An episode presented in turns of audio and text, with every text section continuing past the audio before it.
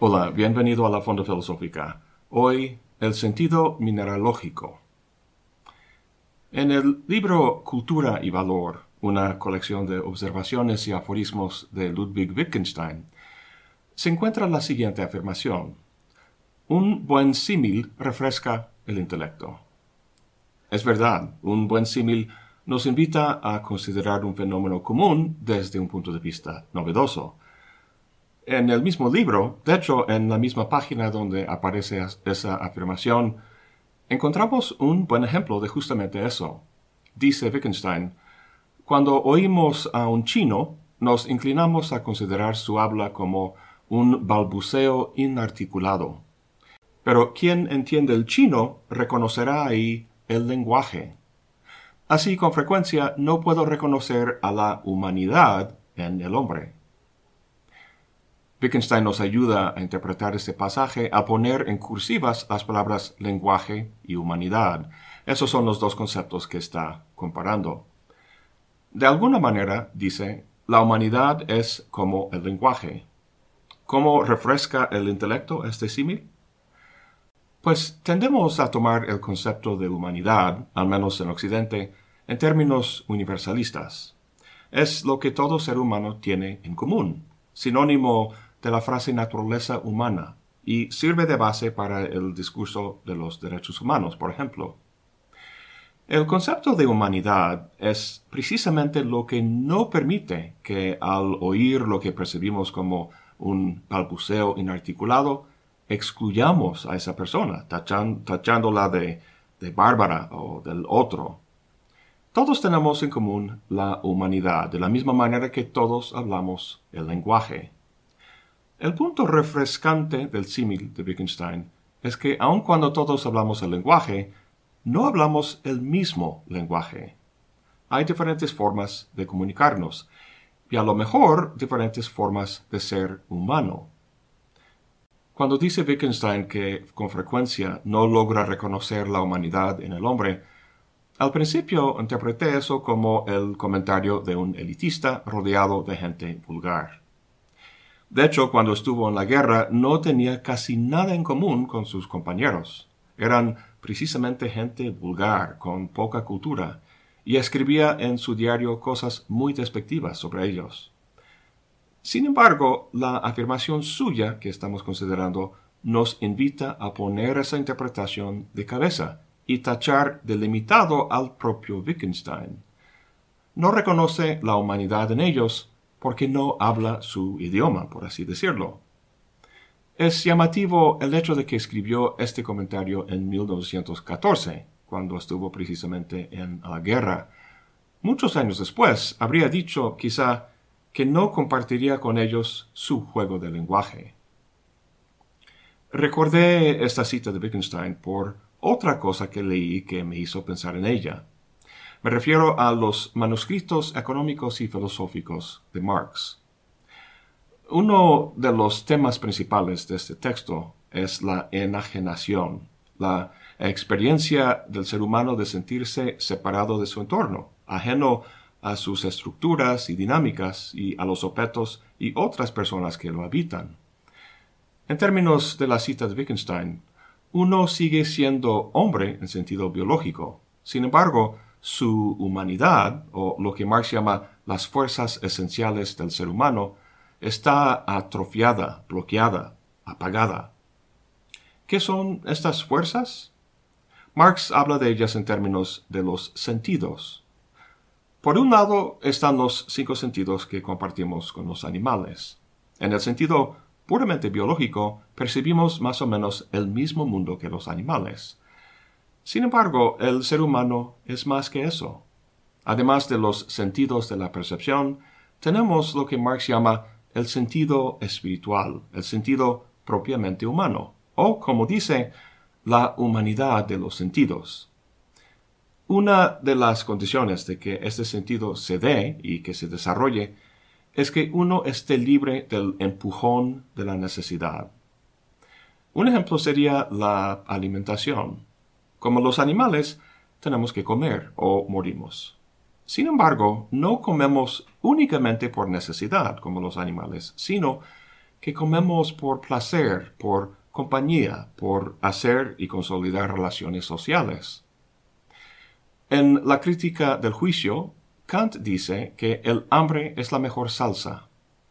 Sin embargo, cuando uno está llevado por el hambre, es la necesidad lo que le dirige y mientras esté en esa condición, no puede juzgar la comida como buena o mala, es decir, no tiene gusto. Kant dice que sólo cuando las necesidades de la gente se hayan satisfecho, podemos saber quiénes entre ellos tienen gusto. Creo que Marx está diciendo algo muy parecido. Dice, el hombre necesitado, cargado de preocupaciones, no tiene sentido para el más bello espectáculo. El traficante en minerales no ve más que su valor comercial, no su belleza o la naturaleza peculiar del mineral, no tiene sentido mineralógico. Me gusta mucho esa frase, sentido mineralógico. El hambriento solo ve las calorías en la comida. El comerciante solo ve el valor económico en el mineral. Como dijo una vez Oscar Wilde, hoy en día la gente sabe el precio de todo, pero el valor de nada. La razón de ello es que el juicio del hambriento y el comerciante no es libre, sino forzado por consideraciones externas. Para Marx, el sentido mineralógico o humano que les falta tiene algo que ver esencialmente con la libertad. Sabemos que en Marx la falta de ese sentido y por tanto de libertad tiene que ver con condiciones socioeconómicas. Al cambiarse esas condiciones, se cambia la condición del ser humano podríamos seguir exponiendo ideas marxistas. Sin embargo, de aquí en adelante quisiera abordar nuestro tema desde otra óptica, la cual podemos introducir con una última cita, esta vez de Henry David Thoreau. Dice, Al parecer, hemos olvidado que la expresión una educación liberal significaba para los romanos originalmente una digna de hombres libres mientras que los oficios y las profesiones que uno aprende meramente para ganarse la vida se consideraban dignos únicamente de esclavos. Las palabras liberal y libertad obviamente tienen la misma raíz, liber, que significa libre. Sin embargo, hoy en día hemos olvidado ese sentido, como bien dice Thoreau, ya que el discurso político se ha apoderado del término liberal, confiriéndole para muchos una connotación negativa. Un liberal, tal como dicen en el mundo anglosajón, es el contrario de un conservador. Y el neoliberalismo, dependiendo de tu punto de vista, es una política que en los últimos 40 años ha traído mucha prosperidad y bienestar, o precisamente el contrario. Volviendo a Marx y su noción del sentido humano o de la humanidad de los sentidos, la cultivación de ese sentido implica, en buena parte, como vimos, la cultivación de la libertad. Hoy en día entendemos esa cultivación en términos de la educación, una educación precisamente liberal. En el medievo, esa educación comprendía siete estudios, música, aritmética, geometría y astronomía, que en su conjunto se llamaba el quadrivium, y otro trío de estudios, la gramática, la lógica y la retórica, que en su conjunto se llamaban el trivium. A lo largo de los años, estas siete artes liberales se convirtieron en lo que llamamos hoy en día las humanidades. Entre el estudio antiguo y el contemporáneo hay dos diferencias principales. Primero, los estudios humanísticos ya son otros en mayor parte, cosas como historia, antropología, literatura, aunque por ahí sigue lógica todavía, solo que lo llamamos filosofía ahora. Y segundo, la educación superior comprende hoy en día mucho más que los estudios humanísticos, ingeniería, medicina, economía, biología, etcétera, etcétera. La Universidad Veracruzana, en la que laboré muchos años, ofrece un total de 85 carreras a nivel de licenciatura, entonces, una tercera diferencia que se deriva de la segunda es el fenómeno de la especialización, el hecho de que no se estudian siete artes liberales, sino un solo estudio, sea humanístico o no. La universidad en la que me formé a nivel licenciatura, Loyola Marymount University, es jesuita y conserva la antigua idea griega de un encúcleos paideia. Encúcleos significa circular, así que se trata de una educación literalmente redonda o redondeada, es decir, equilibrada. Obligaban a todos los alumnos de cualquier carrera cursar al menos un curso de los estudios humanísticos. Como he comentado en algunas entrevistas por ahí, así es como descubrí la filosofía. No es por nada que las humanidades se llaman así, pues nos humanizan, y las artes liberales que la componen cultivan nuestra libertad. Ahora, ¿qué clase de libertad es esa que las humanidades cultivan? Esto es lo que realmente me interesa analizar en este video. Me parece que hay una profunda tensión entre lo que el estudio de las humanidades pretende y lo que el marco socioeconómico en que se encuentra inmerso permite. En otras palabras, hay una tensión entre el concepto político del liberalismo y el concepto humanístico de libertad. Veamos. La política actual en Occidente, sea de derecha o de izquierda, está asentada en ideas promulgadas por filósofos como Thomas Hobbes, John Locke y Jean-Jacques Rousseau, los teóricos de la así llamada teoría del contrato social. El conjunto de esas ideas se ha llamado el liberalismo y es caracterizada por varias ideas, pero aquí quiero resaltar las tres principales a mi juicio. La primera es la de la tolerancia. No es la tarea del gobierno obligar a los ciudadanos que tengan todos la misma creencia religiosa, las mismas preferencias, la misma concepción de la buena vida, etc. Hay que dejar a cada quien creer y preferir lo que quiera siempre y cuando eso no infrinja el derecho de otro de creer y preferir lo que él quiera. Este es el valor de la tolerancia. La segunda idea es que la autoridad del gobierno se deriva no de un derecho divino, de una asociación monárquica, ni del poder del más fuerte, sino del consentimiento de los gobernados. La última idea y la más importante para mi reflexión es la del individualismo. La tolerancia y el consentimiento político son valores importantes, pero valores para quién? Para el individuo. Si el Estado lleva a cabo acciones, es por el bien de los individuos que lo componen. Ahora bien, la tensión que mencioné se da no tanto con el liberalismo como con un variante del mismo que se ha dado en los últimos 40 años, a saber, el neoliberalismo. ¿Qué es lo que distingue al neoliberalismo del liberalismo? Por un lado, lo que tienen en común es la valoración del individuo, como acabamos de comentar, que lo que hace el Estado redunda en bien de los individuos. La diferencia estriba en que en el neoliberalismo el énfasis pasa del Estado al mercado, el así llamado mercado libre. La idea es que el bien que redunda al individuo puede procurarse de forma más eficiente en el sector privado, es decir, servicios que antes los administraba el Estado, servicios públicos como hospitales y escuelas, pasan cada vez más a operarse como negocios. El Estado sigue ofreciendo servicios, solo que cada vez más se dirigen al sector privado a saber, el sistema legal y policiaco que previene la violencia y el fraude y que castiga el incumplimiento de contratos. Ahora bien, ¿cuál es la situación de las humanidades dentro de este marco? Como punto de partida dirás, quizá, que no todo se privatiza. Sí, hay universidades privadas, pero también siguen las universidades públicas.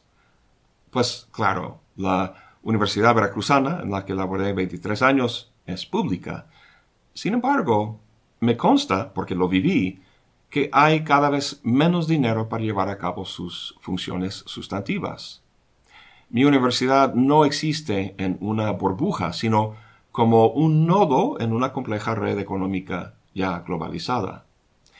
En la medida en que actores políticos, sean individuos o organizaciones, logren reducir los impuestos pagados al Estado, pues menos dinero hay y más competencia hay para los recursos que quedan. En ese sentido, aun cuando sean públicas, las universidades empiezan poco a poco a administrarse como negocios, con rectores a la cabeza con una mentalidad más empresarial que académica. Parte de esta mentalidad es la valorización de resultados. En el mundo de los negocios en general, los accionistas quieren cierta tasa de crecimiento y ganancia cada periodo, para lo cual tiene que haber la constante producción de bienes y su comercialización a escalas cada vez mayores.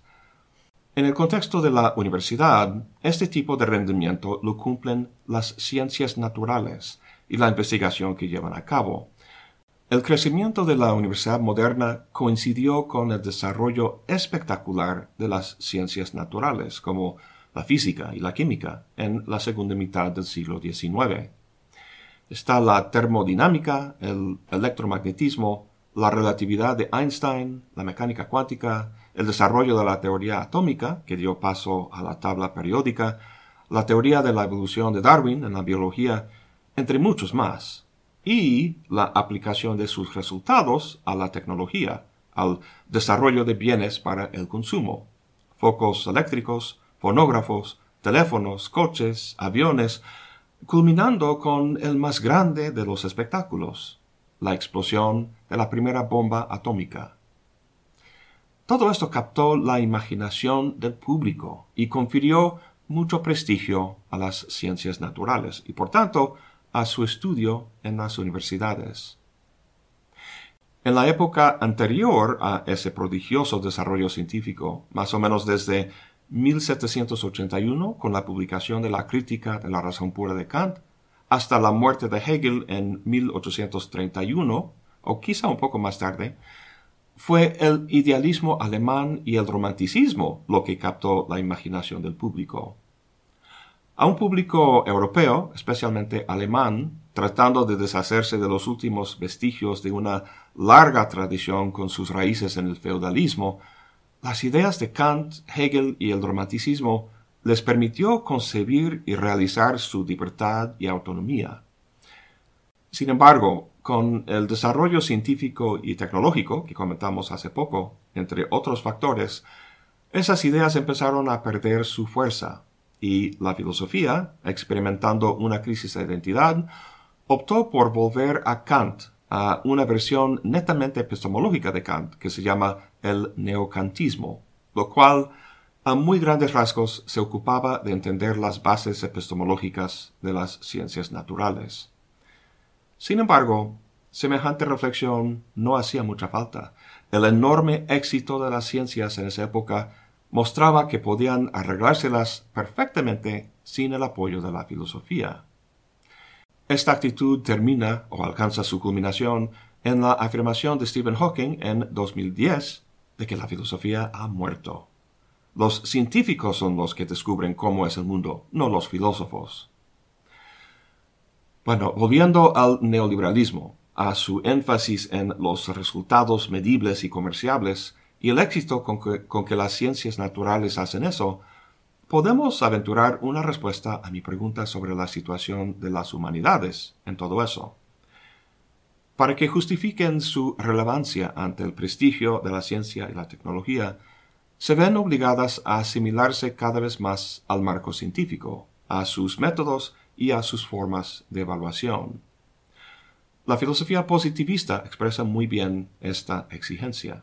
Para ella, todo conocimiento legítimo es positivo, en el sentido de ser hechos a posteriori conocidos mediante la razón a partir de la experiencia sensorial. Esto es lo que hace la ciencia natural. Su método maneja fenómenos que son cuantificables y matemáticamente expresables y produce al final del proceso conocimiento que es objetivo y que puede desprenderse del proceso que lo produjo quedándose como un dato precisamente positivo. Si las ciencias humanas quieren ser relevantes en el mundo contemporáneo, van a tener que alinearse. Disciplinas como la economía y la psicología ya lo han hecho, y por eso es mucho menos común encontrarlas en la lista de estudios humanísticos. Pues el problema es que la experiencia humana no es del todo cuantificable. Hecho, diría yo que es muy poco cuantificable. No es algo que puede calcularse, sino que tiene que ser interpretado. Donde la ciencia produce información, las humanidades producen interpretaciones, cuya finalidad es una transformación del individuo, un insight que le confiere cierta sabiduría práctica, la cual le permite vivir bien. En palabras de Marx, se trata de dotarle al individuo de un sentido mineralógico. Esta es la concepción de la filosofía que encontramos en la antigüedad, una concepción que de hecho no cambió mucho hasta mediados del siglo XIX o el siglo XX. A pesar de la monumental aportación lógica y epistemológica de la crítica de la razón pura, en cierto sentido podemos decir que Kant tiene importantes afinidades con esta concepción de la filosofía antigua. Su pensamiento no produce información, sino una posición teórica que limita el conocimiento científico, en aras de dejar espacio para la fe, la fe en Dios, la libertad y la inmortalidad, cosas que el positivismo tacharía de galimatías epistémicas. Lo más importante para Kant es dar cuenta de la autonomía del individuo que permite que viva de forma libre. En fin, la presión institucional de adoptar la lógica científica y positivista es la primera cosa que quería comentar sobre la situación actual de las humanidades. La segunda, y quizá más importante, es la presión de alinearse con la lógica neoliberal. Recordemos que el neoliberalismo toma del liberalismo el valor de la libertad de los individuos. Como comentamos, la diferencia entre los dos es que el neoliberalismo toma el mercado como la forma más eficiente de maximizar esa libertad. Es posible que sea cierto eso. Hay mucha gente que cree que sí, pero también muchos que lo critican. En todo caso, no voy a cuestionar aquí la aplicación general de esta idea, sino su aplicación particular, a saber, su aplicación al mundo educativo. Dado que el mercado es el medio en el que la libertad de los individuos se ejerce, el neoliberalismo considera el individuo como un consumidor, consume los bienes que el mercado ofrece. Y uno de sus principios básicos es que el individuo como consumidor tiene conocimiento perfecto sobre sus preferencias. Sabe lo que quiere. Nadie más, ni mucho menos el Estado, tiene el derecho de juzgar qué sería bueno para uno. Uno mismo es el mejor juez de sus propios intereses. Pues como cuestión fáctica, esa idea es simplemente errónea. Todos hemos juzgado en algún momento que X o Y es bueno y tiempo después nos damos cuenta que no. El nutriólogo me dijo que no era bueno tomar mucha Coca-Cola, pero no le hice caso. Y ahora con el sobrepeso y la diabetes veo que era mejor juez de mis intereses que yo. Entonces, en vez de decir que cada quien es el mejor juez de sus intereses, deberíamos decir que en principio cada quien lo es, siempre y cuando tomemos en cuenta que pueda aprender de sus errores y llegar tarde o temprano a un juicio razonado sobre su bien. Cuando uno se equivoca y se da cuenta de su error y cambia por consiguiente sus creencias al respecto, está pasando por un proceso de aprendizaje, por un proceso educativo. Muchas veces, de hecho la mayoría de las veces, el aprendizaje consiste o resulta en la posesión de un nuevo dato, en nueva información. Imagínate alguien que quiere ser rico al producir y vender algún dispositivo digital.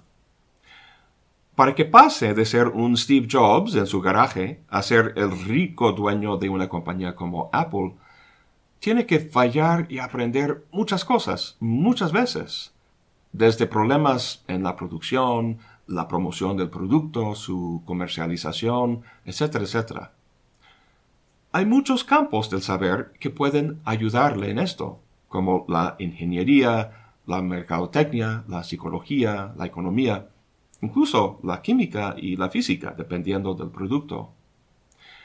Con todos ellos puede adquirir nueva información, datos que sirven de medio para que alcance su fin último, que es hacerse rico. Sin embargo, lo que ninguno de estos campos puede aportarle es el cuestionamiento del fin mismo. Hay aprendizajes que consisten no en la mera asimilación de nueva información, sino en una reorientación total de perspectiva, en un cambio de rumbo, en la adopción de nuevos fines y valores. Este tipo de aprendizaje se da en las humanidades, especialmente, diría yo, en la filosofía. El geólogo puede decirte en qué consiste tal o cual mineral y cómo fuerzas físicas y químicas lo producen, pero solo el humanista, apoyado en el arte y la filosofía, puede facilitar tu transformación en un ser que tiene el interés y la capacidad de captar la belleza de ese mineral. Solo las humanidades pueden cultivar ese sentido mineralógico. Bueno, quizá la palabra cultivar no sea la más adecuada, ya que no es necesario que tomes cursos de filosofía o que leas libros humanísticos para tener gusto. Todos tenemos gustos, todos valoramos y encontramos atractivas ciertas cosas. La diferencia es que en el neoliberalismo el mercado no pregunta sobre tu gusto o valor, sino que simplemente ofrece bienes cuyo consumo puede satisfacer ese gusto. Las humanidades, en cambio, sí hace esa pregunta. Hace años di un curso sobre filosofía política a un grupo de alumnos en un colegio particular que estaban estudiando la carrera de ciencia. De ciencia política. Les pregunté cuál es la diferencia entre la filosofía política y la ciencia política. Este último, les dije, les va a enseñar cómo funciona el aparato de gobierno actual, por lo que les va a preparar a ejercer en alguna capacidad en esa maquinaria. La filosofía política, en cambio, pregunta ¿por qué ese sistema de gobierno y no otro? Analiza muchas posibilidades diferentes, dejando así que el campo de acción sea mucho más amplia de lo que se imaginaba. Hace poco dijimos que cada quien es el mejor juez de su propio bien, si tomamos en cuenta un proceso de aprendizaje. El punto es que el neoliberalismo no tiene nada que decir sobre ese proceso. La educación no es un bien o servicio como los demás que encontramos en el mercado, porque no se ocupa de proporcionar a, uno lo que sabe que quiere, sino de cambiar la naturaleza y la estructura de las creencias, deseos e intereses de uno. Semejante educación, como vimos en la cita de Thoreau, es una educación liberal, no neoliberal. La libertad que contempla no es la del mercado en el que un consumidor elige entre una amplia gama de opciones. Muchas de esas opciones son patentemente contrario a los intereses humanos, como las drogas y los cigarros que nos hacen adictos, productos de lujo que nos hacen competir por estatus, y los dispositivos electrónicos que nos aíslan y nos vuelven antisociales y paranoicos. La libertad que puede ejercerse en el mercado es de hecho bastante limitada, ya que los bienes que se ofrecen son aquellos que son compatibles con los intereses de ciertos actores, como corporaciones, y la particular estructura de mercado que los posibilita. Sin duda, puedo elegir entre docenas de marcas de shampoo y cereal. Sin embargo, si lo que realmente quiero es vivir en una sociedad que proporciona posibilidades de empleo digno para todos, donde la mercadotecnia no satura en todas partes mi campo visual, y donde la ganancia no supera a todos los demás valores, pues esas cosas no las vas a encontrar a la oferta en el mercado libre. Muchos amigos y colegas me preguntan, ¿por qué no monetizo mi canal de YouTube? Ven que he puesto ligas en los videos para que la gente pueda hacer donativos. Entonces me dicen, mira Darin, estás ganando dinero de tus videos. ¿Por qué no ganar más dinero con la monetización? Da lo mismo. Yo respondo que no da lo mismo. En el primer caso, uno aporta algo de su corazón, como una manera de agradecer lo que ha aprendido de los videos. La relación entre el que dona y yo es directa. En el segundo caso, el mercado funge como un intermediario, haciendo que la relación entre los suscriptores y yo sea indirecta o mediada. En este momento mis amigos me dicen, Darin, te pasas.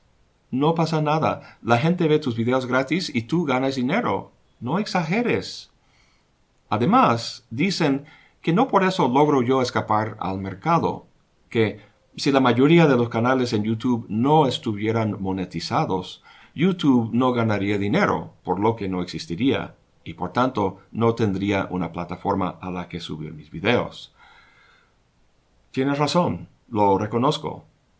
A lo mejor esta situación de la fonda en YouTube sea parte de mi respuesta a la pregunta sobre la situación de las humanidades en una economía política neoliberal, a saber que es bastante difícil o quizá imposible extraerse del marco neoliberal. Pero ojo, no estoy en contra del mercado, sino solo que el mercado determine las relaciones humanas en toda esfera de la sociedad. En la medida posible hay que reducir esta influencia en la esfera educativa, o al menos en las humanidades, por las razones que comentamos antes sobre la libertad. Esto es lo que trato de hacer al no permitir la monetización de mi canal. Últimamente he estado leyendo un libro del filósofo francés Alain Badiou, que se llama en inglés In Praise of Love, algo así como un elogio al amor no lo he encontrado en español. Critica ahí la manera en que la relación amorosa entre dos personas se da cada vez más por medio del mercado, en esos sitios de encuentro. Abordamos la búsqueda por el otro como consumidores. Queremos minimizar el riesgo y maximizar el placer o la utilidad, como dicen los economistas. Para facilitar eso, la gente hace perfiles con sus datos, gustos y demás cosas, con base en lo cual los algoritmos le sugieren a uno una buena pareja. Cuando compramos un producto, aseguramos que tiene una garantía de satisfacción y que la tienda tiene una política de devolución. Y con el amor estamos llegando a una situación muy parecida. Lo que el mercado, en la forma de esos sitios de encuentro, trata de hacer es eliminar de la ecuación el azar y el riesgo, algo que pretenden hacer con base en el perfecto conocimiento de sus gustos y valores que la persona ha plasmado en su perfil. Badiou comenta que antiguamente los matrimonios los arreglaban los padres. Los padres escogían la novia para su hijo. Pues ya hemos progresado mucho desde entonces. Hoy en día son los interesados los que lo arreglan. El problema para Badiou es que lo hacen tratando de controlar todo. El problema no es que los matrimonios hayan sido arreglados por los padres, sino que el amor se arregle en absoluto. El amor es una aventura que corre riesgos y requiere de trabajo. Lo bueno de las aventuras es que uno descubre cosas que desconocía, que no sabía que buscaba. Ahora, trasladando todo esto a la fonda y YouTube, el tema de mi canal no es otro que el amor mismo, el amor a la sabiduría. Y es como si YouTube fuera uno de esos sitios de encuentro, una plataforma que media entre los pensamientos de los grandes pensadores y los suscriptores. Si yo permitiera que el mercado funcionara en mi canal, o sea, si lo monetizara, entonces haría videos y vería que en ciertos meses tendría mayor ingreso de YouTube que en otros. Entonces me fijaría en los temas de los videos de ese mes, dándome cuenta de que eso es lo que la gente quiere, y trataría de hacer más de lo mismo para que el ingreso del siguiente mes fuera igual o mejor. Como el mercado neoliberal estaría dándole al consumidor lo que quiere en vez de cuestionarlo el aliciente del ingreso estaría influyendo sutilmente en mi criterio. Si viera que ese mes videos que subí sobre Zizek eran muy populares, ni se me ocurriría hacer el siguiente mes un video sobre la metafísica de Duns Scoto. Nadie me escribe a la fonda pidiendo videos sobre Scoto. Sin embargo, quizá eso es justamente lo que hace falta. No necesariamente la metafísica de Duns Scoto, como la experiencia de ver algo que cambie tu perspectiva. Es en este cambio que se da la chispa del amor, y es lo que la filosofía hace también. Cuestiona tus intereses y te sorprende con un mundo que de repente ves en sentido mineralógico. Eso es todo por hoy.